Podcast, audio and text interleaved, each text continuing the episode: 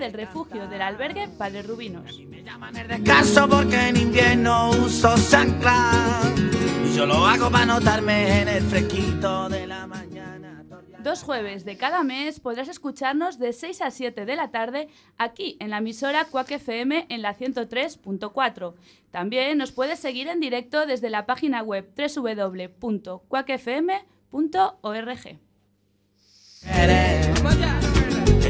tengo obligaciones y yo no tengo más que ver. Que los cerquitos de la plaza cuando Y hoy, 28 de enero, finalizando ya el mes, en la recta final de esta apuesta que parecía interminable, tenemos un programa cargadito de temas muy interesantes. Y el aire de la calle a mí me huele a goma fresca, yo lo asumo, me lo humo. me Comenzaremos, como siempre, hablando de los temas de actualidad que nos trae nuestro colaborador, Luis Velasco.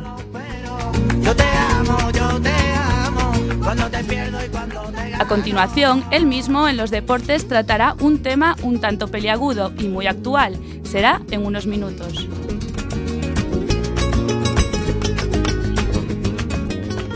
En Todos por Igual nos visita una asociación que está de aniversario.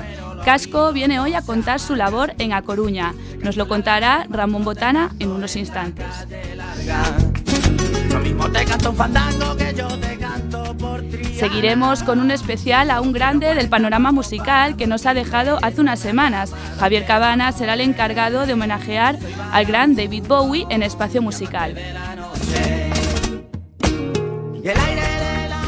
En Luces, Cámara y Acción se tratará de un tema muy interesante.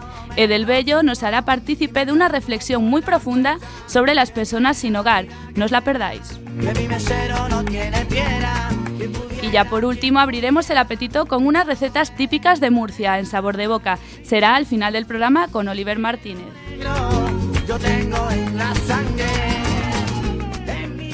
Este programa está realizado por muchas personas del refugio del albergue Padre Rubinos.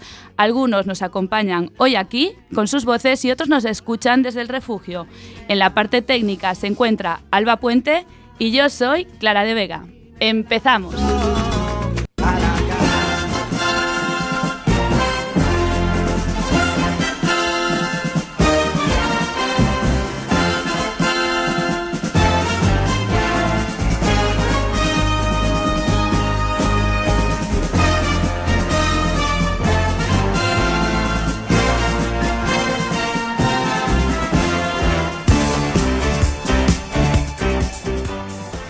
Y como todos los programas, toca presentar a las personas que nos acompañarán durante todo este Radioactiva. Comenzamos por mi derecha. Buenas tardes, Edel eh, Bello. Hola, buenas tardes. Buenas tardes, Luis Velasco. Buenas tardes. Muy buenas tardes, Ramón Botana. Muy buenas tardes. Muy buenas tardes, Oliver Martínez. Buenas tardes. Y por último, muy buenas tardes, Javier Cabanas. Buenas tardes.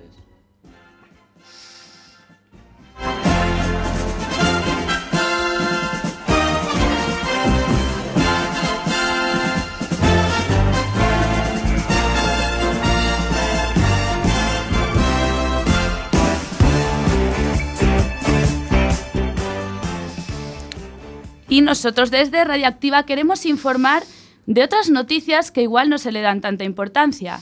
Al margen de las disputas en el Congreso por el investimento del futuro presidente del Gobierno y al margen de los episodios de corrupción a los que nos tienen acostumbrados los informativos, nosotros queremos dar protagonismo a esas noticias que pasan desapercibidas. Y estos días vienen repletos de ellas, algunas más alegres que otras. Vamos a empezar con la primera.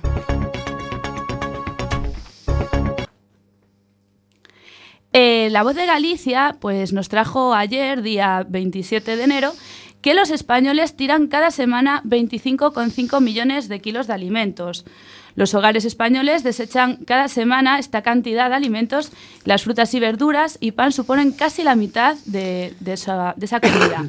En total, una cifra que supone el 4,5% del total de los productos comprados. Cada año eh, acaban en el cubo de la basura más de 1.300 millones de kilos de comida. Así se desprende del primer panel de cuantificación del desperdicio alimentario en hogares difundido por el Ministerio de Agricultura, Alimentación y Medio Ambiente. El estudio indica también que la cantidad de desperdicio es algo menor una vez que se cocina el alimento. También se constató que el comportamiento no es igual a lo largo del año. En primavera y en verano se desperdicia más que en otoño e invierno, casi un 10% más. Se están trabajando medidas para que esto no siga ocurriendo.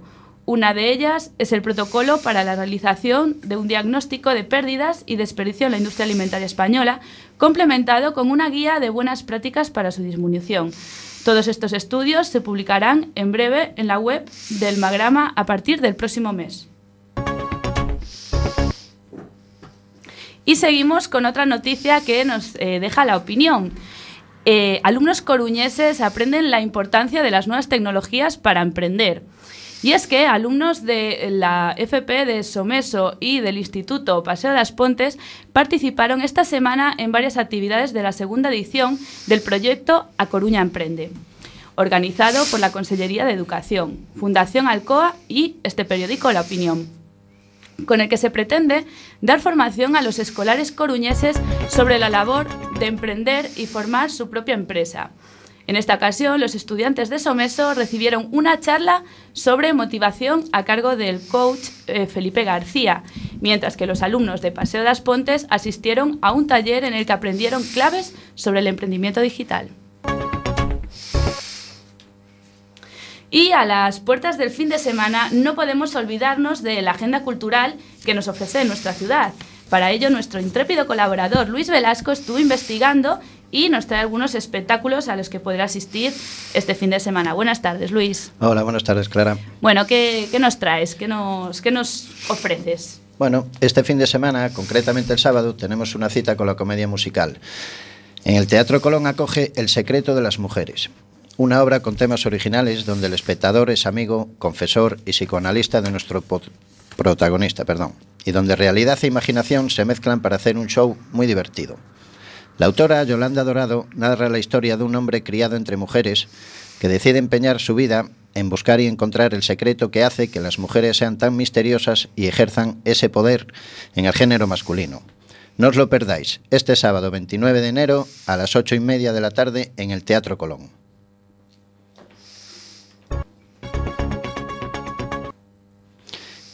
Y si os va más el drama, también hay oferta el sábado y el domingo. Estará en nuestra ciudad El discurso del rey. La aclamada película se, adapta a una obra teatral que no dejará indiferente a nadie. La adaptación de Emilio Hernández del guion de David Sheiler llega a Coruña. En el marco de los años 30, a las puertas de la Segunda Guerra Mundial, Bertie, el futuro rey de Inglaterra, por obligada sucesión, se enfrenta a un problema personal muy grave. Un defecto en su habla complica su situación como inexperto jefe de Estado. Tras una serie de desastrosos discursos, aparece Lionel, un hombre que con pocas convicciones monárquicas se sitúa como su mejor amigo y pieza fundamental para superar el enorme retro. Producir un discurso que pretenda levantar la maltrecha moral del pueblo, del pueblo inglés. Esta es la historia de las contradicciones del poder genético, de la lucha contra uno mismo y de cómo un hombre alentó a un país a ir a la guerra de la cual dependería el rumbo de la historia. Con un Adrián Lastra que derrocha talento, no os podéis perder esta emocionante obra que reblandecerá hasta el corazón más duro. Recordad, este fin de semana en el Teatro Rosalía de Castro a las ocho y media de la tarde. Y del teatro nos pasamos a la música. Nos visita la cantautora Conchita. Presentará su nuevo trabajo, Esto era, en la sala Le Club. Con este álbum, la famosa cantante se lanza a la autoproducción, después de 10 años publicando con su anterior discográfica. Un nuevo lanzamiento que se podrá disfrutar en la sala Le Club el próximo viernes 5 de enero a las 9 y media de la noche. Pues ya sabéis, ya no tenéis excusa para quedaros en casa este, este fin de semana. Muchas gracias, Luis. A vosotros. Pues hasta aquí los asuntos de actualidad. Eh, nosotros seguimos, no se vayan. Eh, volvemos en Radioactiva, en Cuac FM, la 103.4.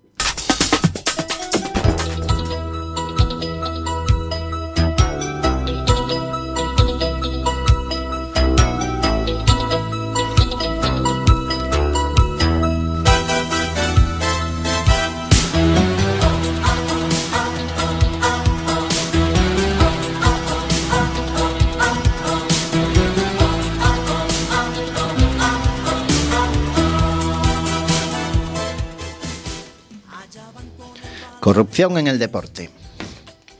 El fútbol y el deporte en general se han convertido en grandes negocios, donde cada día más se suman millones de personas al nivel mundial para ver un juego, una carrera o una competición. Esto trae, como consecuencia la atracción de medios de comunicación, sponsors y la taquilla de los estadios que cada día son más grandes, buscando así la mayor cantidad de dinero por juego. Sin embargo, todo este movimiento de dinero implica también la tentación y la ambición de personas poderosas, en cualquier ámbito del mundo deportivo o social. Estas personas utilizan el deporte para hacer distintas trampas o actos de corrupción. Una de las causas es la gran cantidad de dinero en efectivo que crea una transición de un jugador, o simplemente todos los domingos, como por ejemplo la quiniela. Esta reflexión y los siguientes casos que os mostraré abriremos ciertas incógnitas para el enriquecimiento del oyente. ¿Es el mundo del deporte una de las principales causas de corrupción? ¿Hasta qué punto un dirigente deportivo puede llegar sin corromperse gracias a las presiones que el deporte implica? ¿El dinero es más importante que el poder? Lo que está claro es que en la actualidad, día tras día, se están descubriendo más casos de corrupción. Y a continuación os expongo alguno de ellos.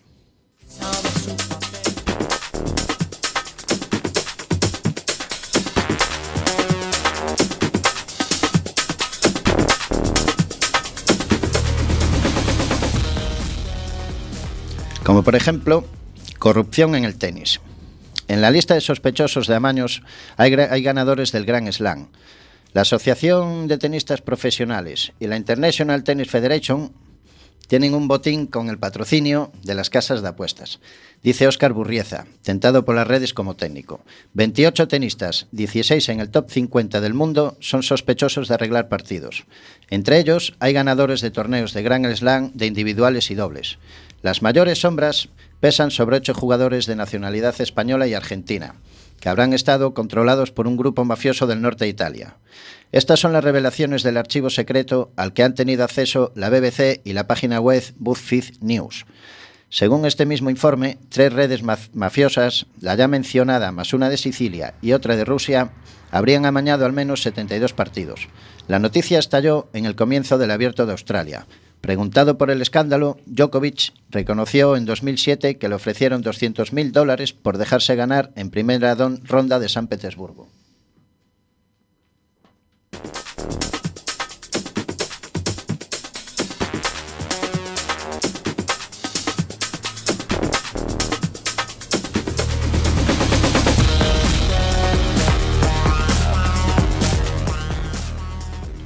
Y ahora un poco sobre la FIFA. Fue el año en el que los aficionados al fútbol perdieron la inocencia. Tan infantiles ellos, tan deseosos de creer en Papá Noel o en los Reyes Magos, a lo largo del 2015 no tuvieron más remedio que reconocer lo que en el fondo muchos sospechaban, que la gente que gestiona el pasatiempo favorito de la humanidad es, como también dicen de algunos políticos españoles, indecente, miserable y ruin. Los tres adjetivos son especialmente apropiados para describir a los mandamases de la FIFA el organismo que dirige el, fútbol mundial. Porque los delitos y abusos que han cometido entran en la categoría moral de un matón que le quita un caramelo a un niño.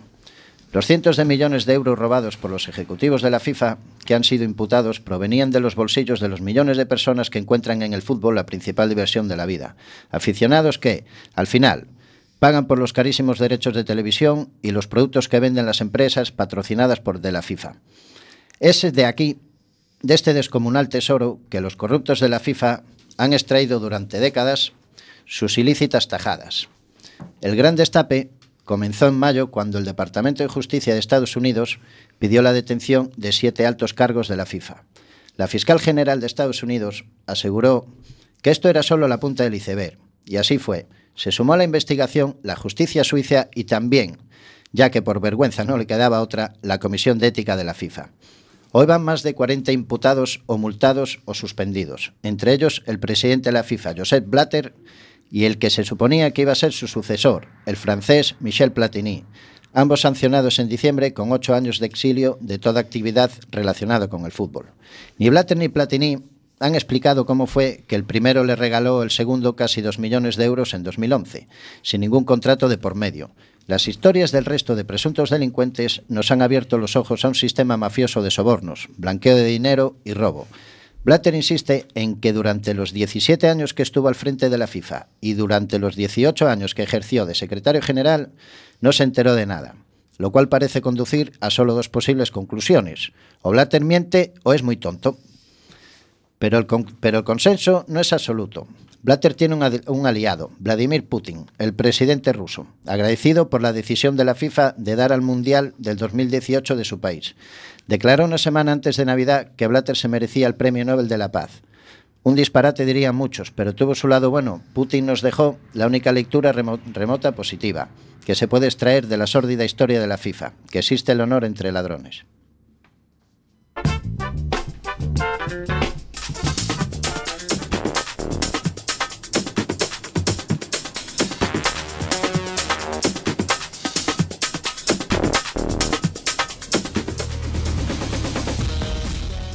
Para finalizar, os dejo una serie de pensamientos propios de lo que yo considero que se está perdiendo en el deporte a mi forma de ver. El deporte promueve la salud y socializa a jóvenes y enseña valores y comportamientos, desarrolla personalidad y somete a las reglas de grupo e equipo. Debemos tener muy presente que la justicia, perdón, que debemos tener muy presente que la participación de prácticas físico-deportivas no genera automáticamente los valores deseables para la convivencia humana y para la buena marcha de la práctica deportiva. Se hace necesario un sistema que facilite la promoción y el desarrollo de valores sociales, que nos permita aprovechar este marco de actuación que es el deporte, como por ejemplo valores sociales, respeto, cooperación, amistad, relación social, trabajo en equipo, expresión sentimental, convivencia, justicia, compañerismo. En valores personales, habilidad, autorrealización, imparcialidad, espíritu de sacrificio, disciplina, salud, retos personales y logros. Y con esto me voy despidiendo ya. No sin antes decir que todas las noticias, nombres y todo sacado de aquí, pues bueno, va o sea, es lo que dijo la BBC y la FID Duf News.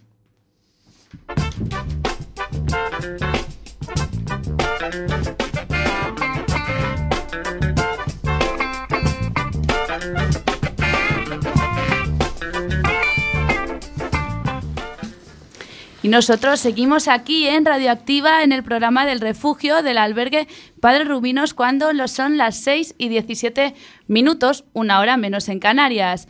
Eh, toca ahora una entrevista muy interesante al Comité de Antisida de A Coruña. No se la pueden perder.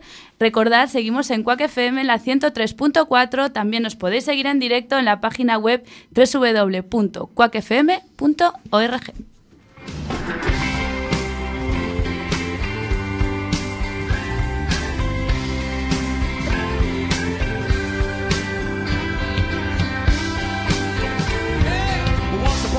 you dress so fine through the bumps of time and you climb.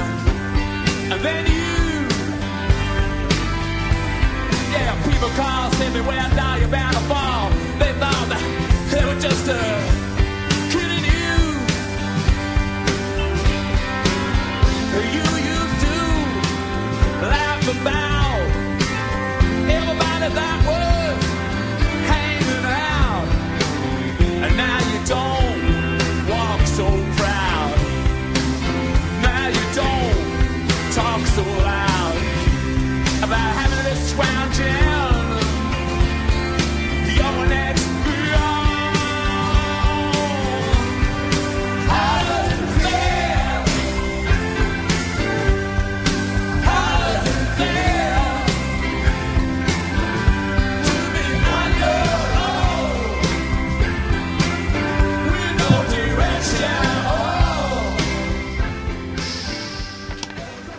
Hola, buenas tardes. Eh... buenas tardes, perdón. Eh, soy José Ramón Botana y hoy en Todos por Igual hablaremos de, unos, de una asociación que vela por, las, por los derechos de las personas que tienen el virus del VIH. El Comité Andisida de A Coruña, Casco, lleva 25 años en esta lucha.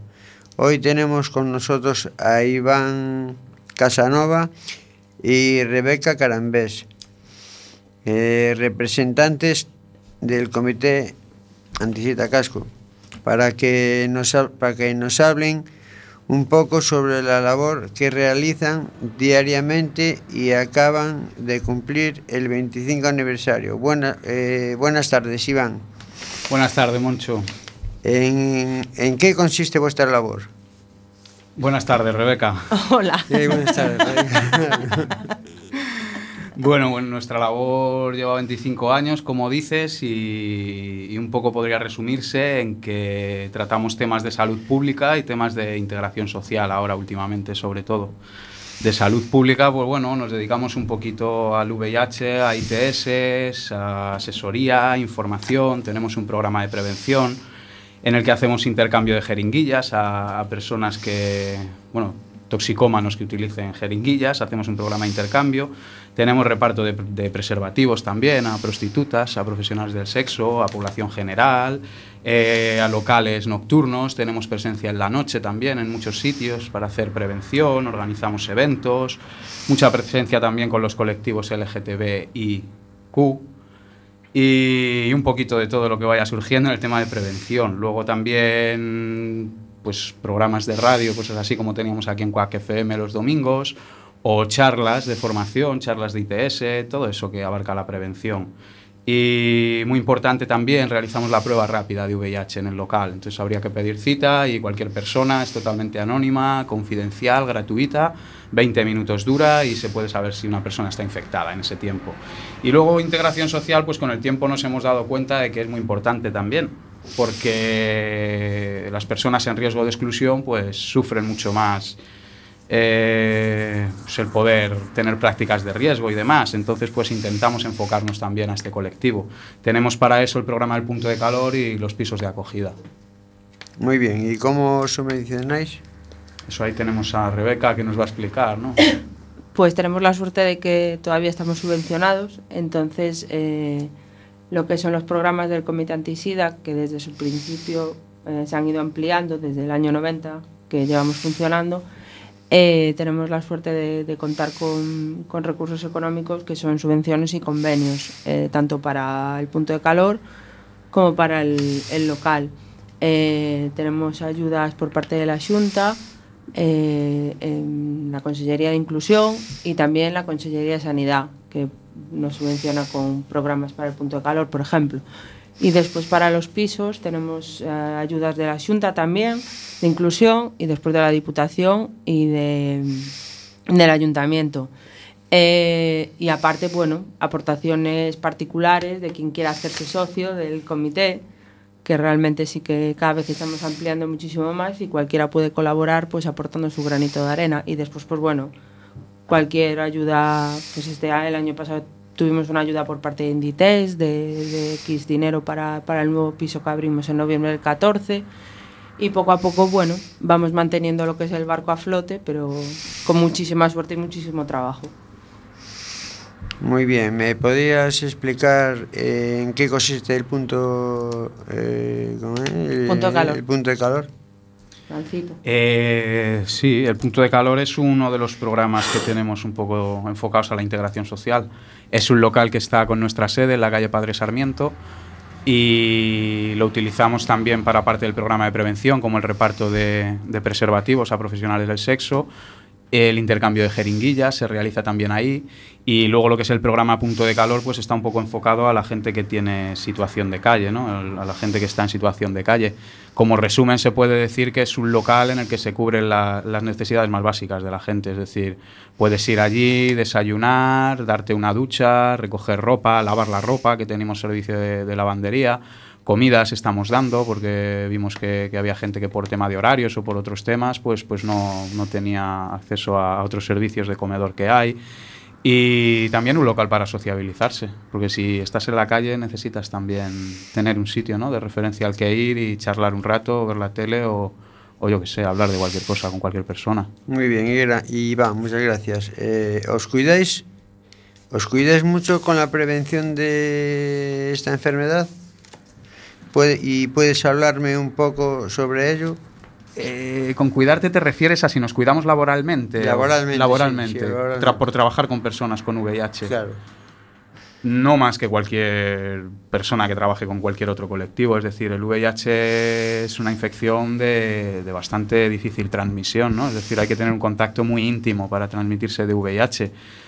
Eh, Transmisible, no contagiosa, claro. Claro, es transmisible, no contagiosa, entonces no hay que tener tampoco ningún cuidado especial por trabajar o, o convivir, o no, no hay que tener ningún cuidado por, por estar con personas seropositivas. Muy bien. Sabemos, sabemos que disponéis de dos pisos, eh, de dos pisos, uno para personas que, con VIH y otro para personas, para jóvenes con dificultad. Como función, ¿Cómo funcionan estos pisos? Eh, realmente funciona el funcionamiento de lo que es el piso es muy muy parecido. Son pisos tutelados 24 horas al día, eh, los 365 días del año, es decir, no cierra. Lo único que eh, el piso VIH, el perfil realmente es un perfil, bueno, que ya el requisito para ingresar en este programa tienes que tener VIH, si no, no puedes ingresar. Vale, es un requisito que tenemos, que nos obliga a tener. Y el perfil es un poquito más deteriorado pues a nivel cognitivo. Es gente pues que tiene realmente mm, pues unas demencias por VIH bastante agresivas y, y lo que se da quizás es una calidad de vida, no una reinserción total en la sociedad. Realmente tenemos gente pues que lleva ocho años con nosotros porque no, no tiene otra alternativa donde, donde ir, no tiene, pues, no tiene, apoyo tiene apoyos familiares, pero realmente no pueden hacerse cargo de ellos.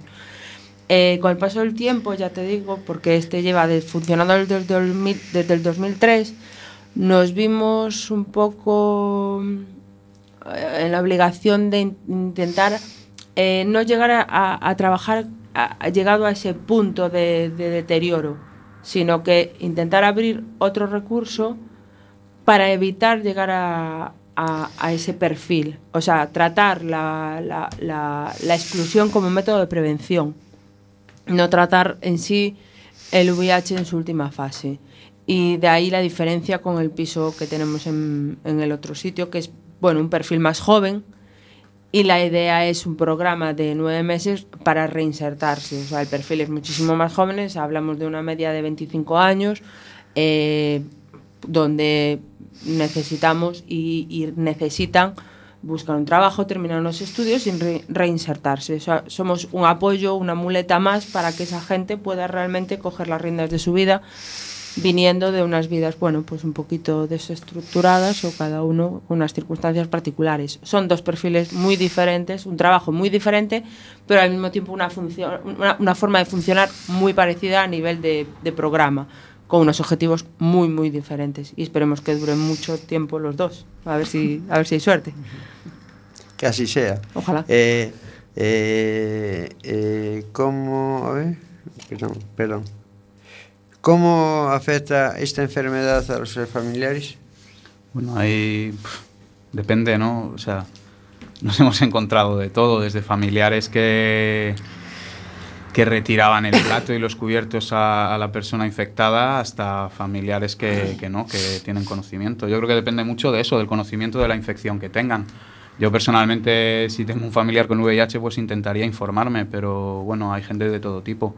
Entonces hay gente que simplemente por falta de conocimiento de qué es la enfermedad o cómo es o cómo se transmite, pues sí que sigue excluyendo a veces a los familiares. Es triste, pero está bien. vamos. Claro, hablando de este tema, quería eh, lanzaros una pregunta. Y es que, ¿cómo crees que acepta la sociedad este, este tipo de enfermedad o, Eh. o este virus realmente en las personas? Fatal, muy mal. Hay una desinformación. Hay una desinformación bestial, sí, sí. O sea, todavía se sigue estigmatizando. Es una enfermedad que tiene una carga social bestial. Eh, es VIH, se transmite por vía sexual o por vía sanguínea, ¿no? O sea, si alguien te dice, va, tío, que he ido al médico y, y me han dicho que tengo cáncer, pues piensas, jo, pobrecito, ¿no? Tiene cáncer, habrá que ayudarle. Y si esa misma persona te dijera, va, tío, he ido al médico y me ha dicho que tengo VIH, inconscientemente la mayor parte sí. de la gente, si son sinceros, piensan, Algo así. Ay, ¿qué habrá hecho este? ¿Con quién, a quién se habrá acostado? Él se lo ¿O buscó, ¿no? tal? Igual. Se lo buscó, etcétera, etcétera. Tiene una carga social muy importante la enfermedad y, y la enfermedad, ojalá, vamos, la enfermedad puede tener posibilidad de cura. Se está informando para eso, pero, pero la exclusión y esa falta de conocimiento y eso no tiene cura. O sea, eso la gente debería informarse un poco más. Realmente sí que ha habido un avance a nivel médico desde el inicio de la enfermedad. O sea, o sea, los avances que ha habido a nivel médico han sido abismales. O sea, no es lo mismo ahora que en el año 85, 90, cuando realmente te tenías que tomar cantidades ingestas de pastillas, ahora que realmente, bueno, pues eh, se puede hablar un poco de la cronificación de la enfermedad, ¿no? Eh, lo que no ha ido a la par ha sido el avance social. O sea, todavía se, se, se ha avanzado, pero no se ha avanzado lo que se, se desearía. Mm, Todavía se, as- se asocia lo que es el VIH a determinadas prácticas, incluso a determinados grupos, y, y ese- ahí está el, fa- el fallo.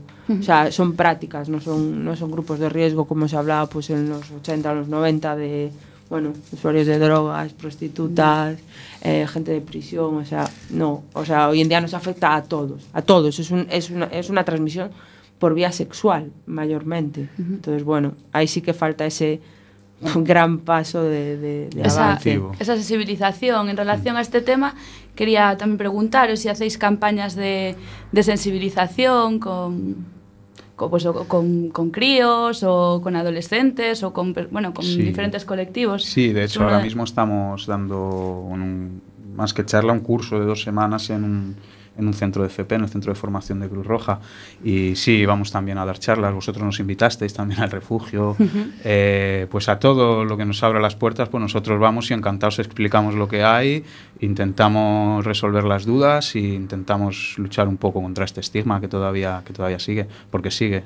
Mm. Es muy necesario este Lo que- tipo de... Lo que pasa que sí que es cierto que siempre se centra todo en relación a, a- a diciembre.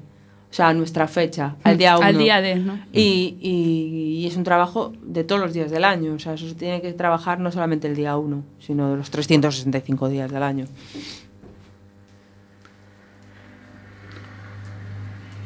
Eh, hablemos de prisiones. Eh, ¿Cómo actuáis en este término?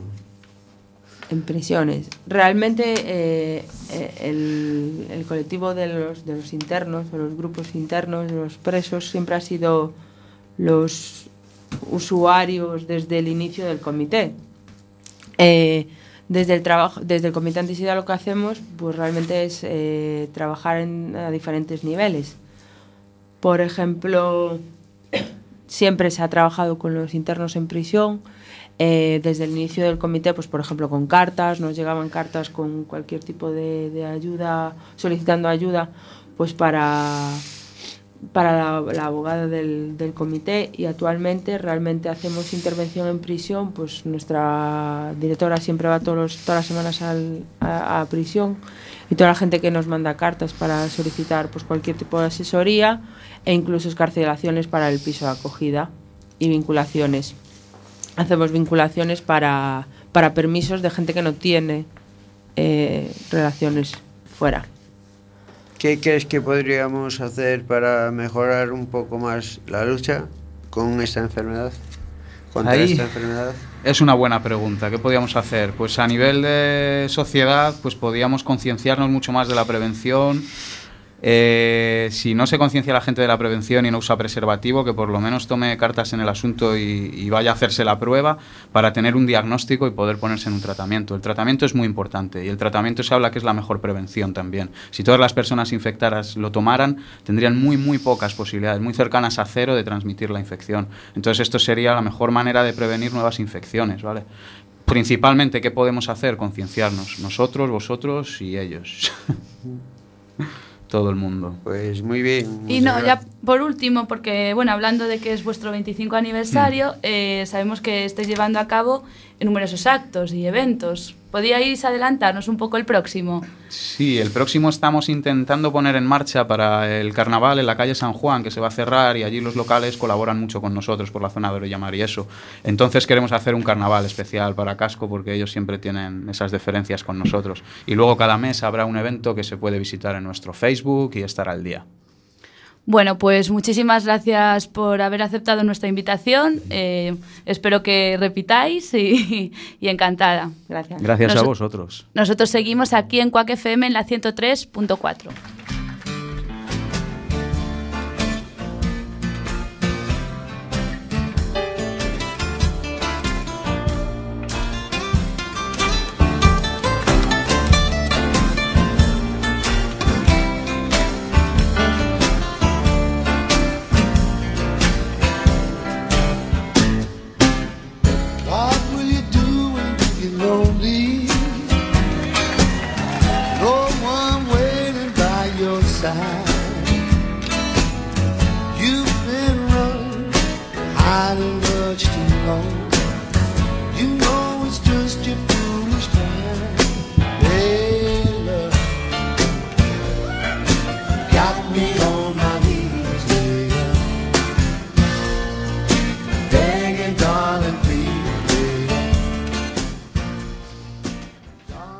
Buenas tardes, eh, soy Javier Cabanas y voy a empezar en el espacio musical que os traigo, el retrato de un artista.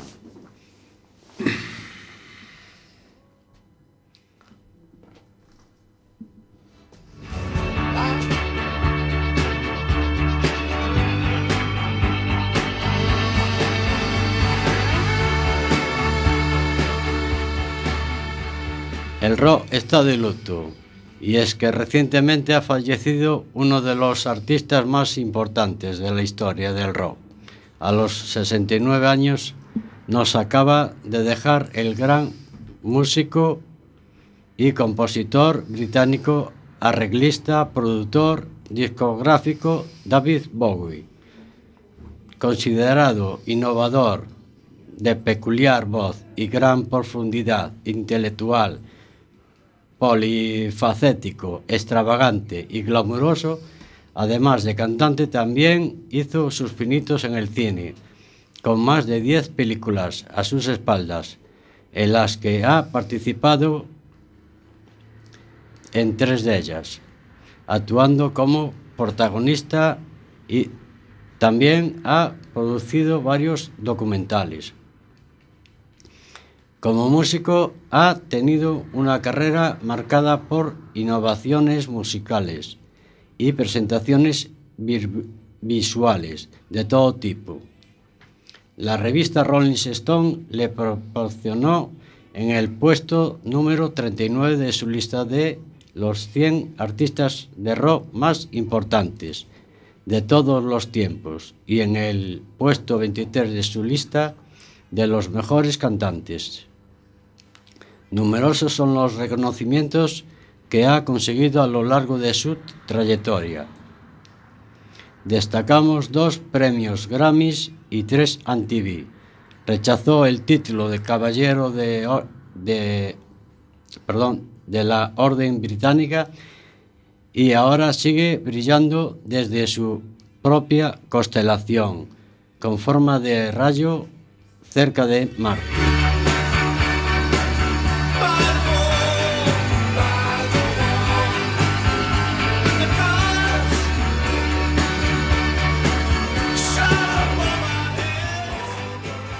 Su primer éxito se remonta a 1969 con el LP Space Oddity, una mezcla de folk, baladas y rock and- y rock progresivo.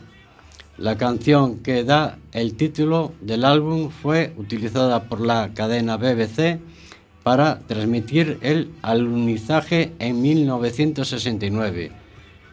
La, re- la recomendamos. Ground control to Major Tom. Ground control to Major Tom. Take your protein pills and put your helmet on.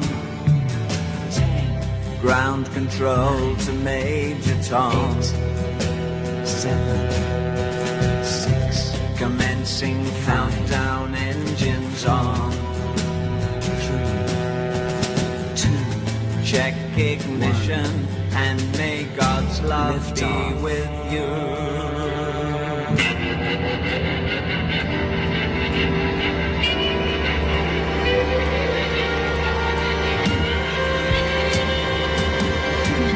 This is ground control to Major Tom. En plena época del gran rock, surgió con su tema Starman, retando al núcleo de la música rock, la que la época con el crea primer alter ego de muchos a lo largo de su carrera Zingui estándar, vestido con su traje llamativo y el pelo teñido de rojo, Bowie saca a la luz toda su extravagancia para dar vida a este personaje en un espectáculo único con Ziggy. Envía un mensaje de esperanza a la juventud de la Tierra y supone la catapulta hacia el estrellato en el Reino Unido. Escuchamos esa forma canción, Starman. Didn't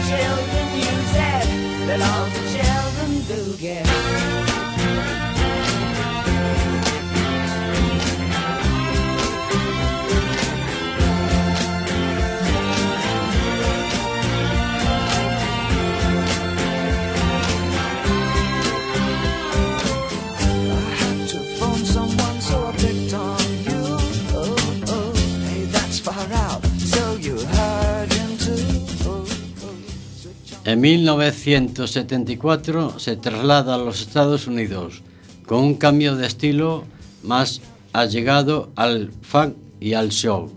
Bowie comienza a ser reconocido fuera del Reino Unido. Un año más tarde consigue su primer éxito en Norteamérica con la canción coescrita con John Lennon, Femming. Este tema llegó a ser número uno en los Estados Unidos. La difusión a continuación.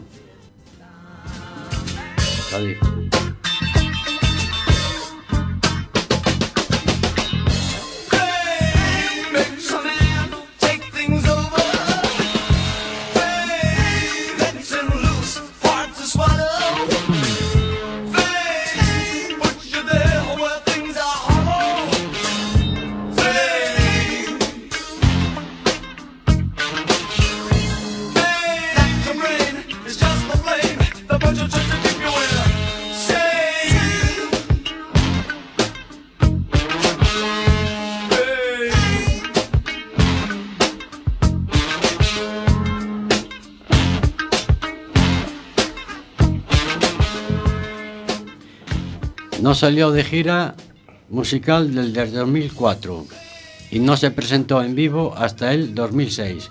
Retirado de los escenarios con 69 años, publicó el que era su último disco, Black Star, su álbum número 25, nada más y nada menos, salió a la- al mercado con solo siete canciones y apenas unos días antes de su fallecimiento Siempre recordaremos al Duque Blanco, nosotros nos vamos y nos aprendemos con este tema que da nombre al disco Black Tax. Hasta el próximo programa.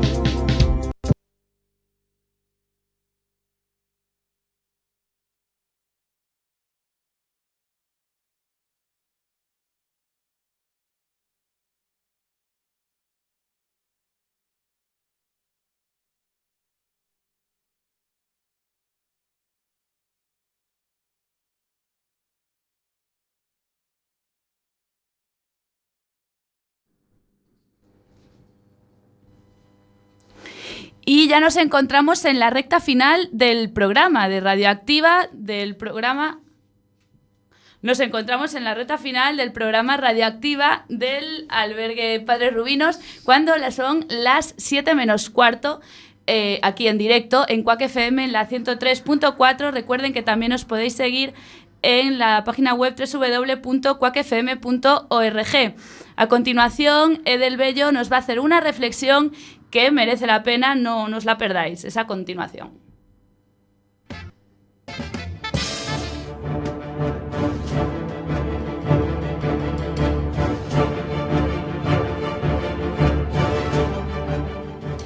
Hola, buenas tardes. Mi nombre es Del Bello.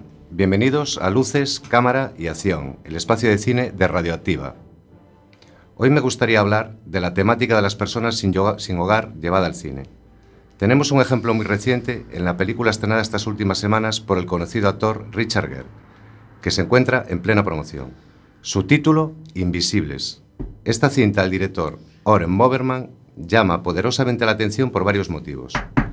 Uno de ellos, la dificultad técnica del rodaje. Han rodado en un novedoso sistema digital durante 21 días en las calles y lugares más emblemáticos de la ciudad de Manhattan, incluida su célebre Grand Central Station, con la dificultad añadida de hacerlo con teleobjetivos en modo cámara oculta, de manera que salvo los protagonistas de esta cinta, todos los extras interactúan en la película sin saber que están siendo grabados. Otro de los motivos por los que llama la atención esta película es por su temática ya que aunque tenemos ejemplos muy buenos tanto en el cine español como fuera de nuestras fronteras, parece extraño que con los tiempos tan difíciles por los que transitamos y con la cantidad de guiones que a cualquiera de nosotros se nos puede ocurrir solo con ver noticias, no haya artistas de relumbrón que se acerquen a un tema tan candente en muchos países del mundo, quedando este relegado a un tema menor o de un cine minoritario. Escuchemos ahora un breve diálogo de esta película. ¿Quién coño eres?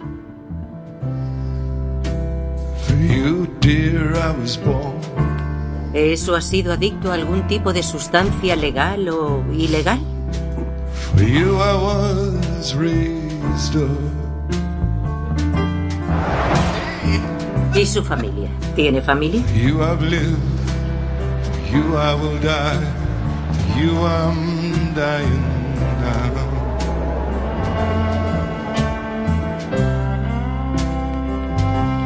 Vamos, arriba. La cinta aborda de una manera muy cruel la vida de una persona que se encuentra en la madurez de su vida, en una situación abocada al fracaso irremediable, y de cómo transcurre el día a día de esta persona, que trata al final de poner un poco de orden en su vida. Sin recursos y deprimido por su situación, luchará por encarrilar su antigua vida, viéndose obligado a pedir en la calle. Gracias a la ayuda de otro vagabundo, Dixon, protagonizado por Ben Barren, George se sentirá con fuerzas para tratar de arreglar su relación con Maggie, protagonizado por Jenna Malone, su hija, de la que está muy distanciado. Creer en ti. ¿Qué debe hacer la sociedad contigo? ¿Por qué les debe?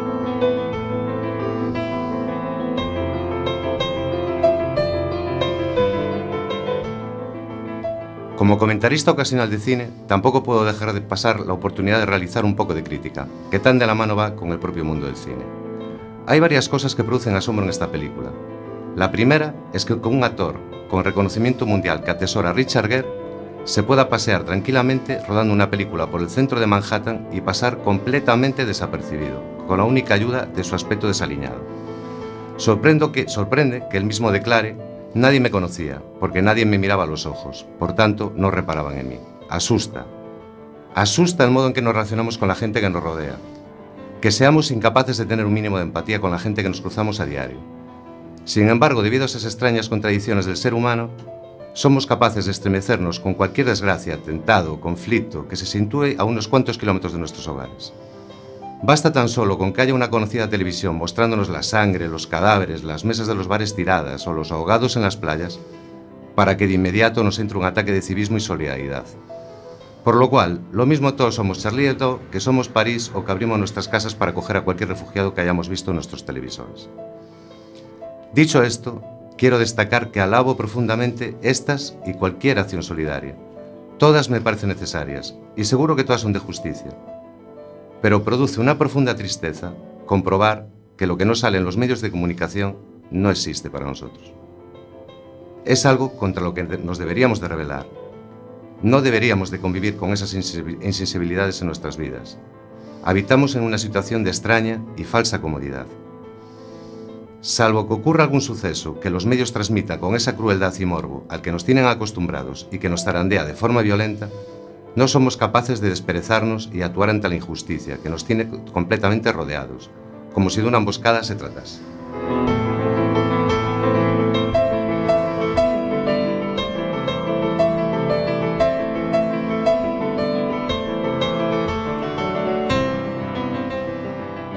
Resulta del todo incomprensible que nuestras conciencias no se rebelen a diario con las injusticias que se producen en nuestro entorno.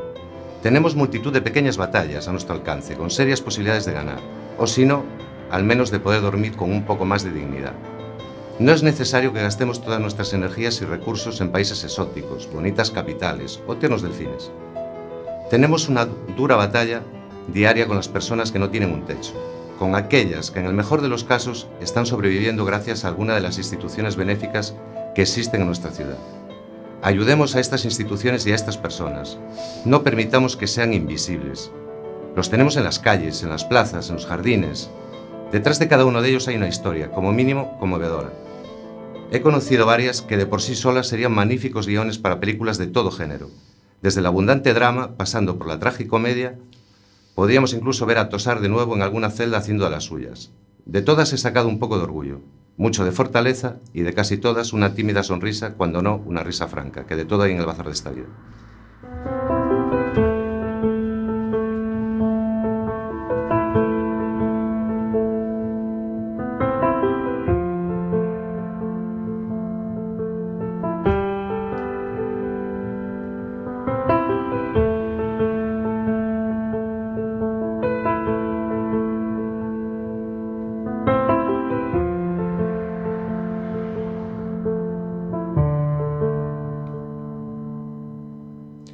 Podríamos incluso darle un aire cómico a nuestra indiferencia, reírnos un poco de nosotros mismos, que además es un ejercicio muy saludable.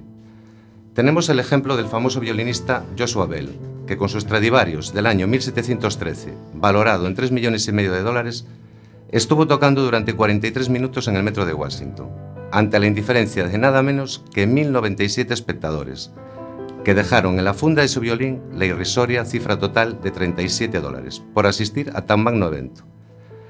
Resulta muy llamativo que todos estos espectadores hubiesen querido ver y escuchar el mismo concierto en el Boston Symphony Hall, el día anterior hubiesen tenido que pagar 100 dólares por la entrada más barata. Paradójico. ¿En verdad no nos produce desa- desasosiego vivir tan ensimismados y alejados de todo lo que nos envuelve?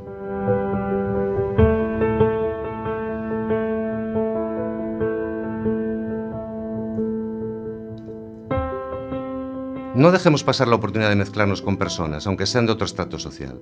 No les demos la espalda, miremos a sus ojos, conversemos con quien se muestra receptivo a ello. Empaticemos con personas y circunstancias que seguramente si lo pensamos con un poco de perspectiva, no nos resultarán del todo ajenas ni extrañas.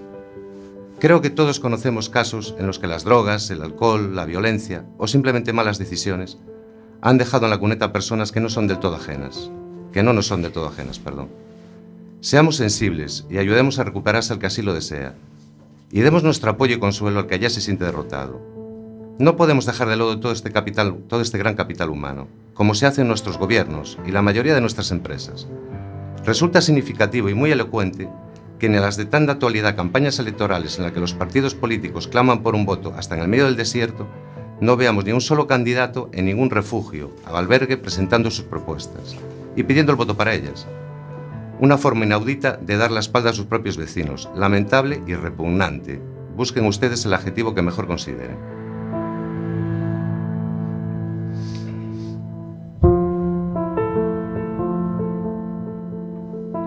Dependemos, por tanto, de que la tan nombrada sociedad civil sea sociedad y no deje que ninguno de los suyos quede al margen del camino que todos queremos recorrer. Todo este comentario diabólico al final no pretendía ser más que una crítica cinéfila acerca de una película titulada Invisibles. Pero ya ven ustedes cómo terminan las cosas. Cosas de la radio, dice.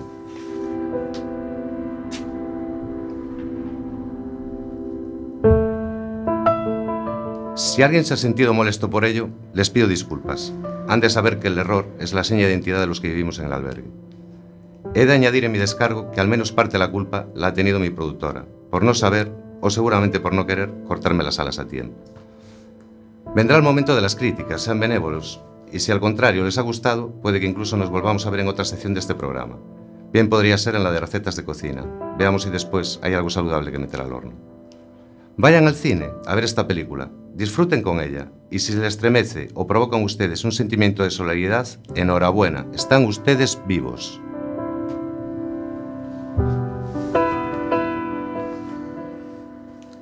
Como al final de toda película, ahora viene el momento de los agradecimientos. Por ello, además de las instituciones benéficas, es obligatorio mencionar y agradecer el trabajo de los voluntarios, de las religiosas, de las Claras, Lorenas, Pablos, Mónicas, Fer, Esther, cuya labor va mucho más allá de lo que se especifica en sus nóminas. Casi ninguno de ustedes puede verles, pero créanme, las caricias, sonrisas y cariño que reparten no se puede pagar con ningún suplemento en sus nóminas. Gracias a ti, Sonia. Y como dice el título de la magnífica, de la magnífica película protagonizada por George Clooney, buenas noches y buena suerte.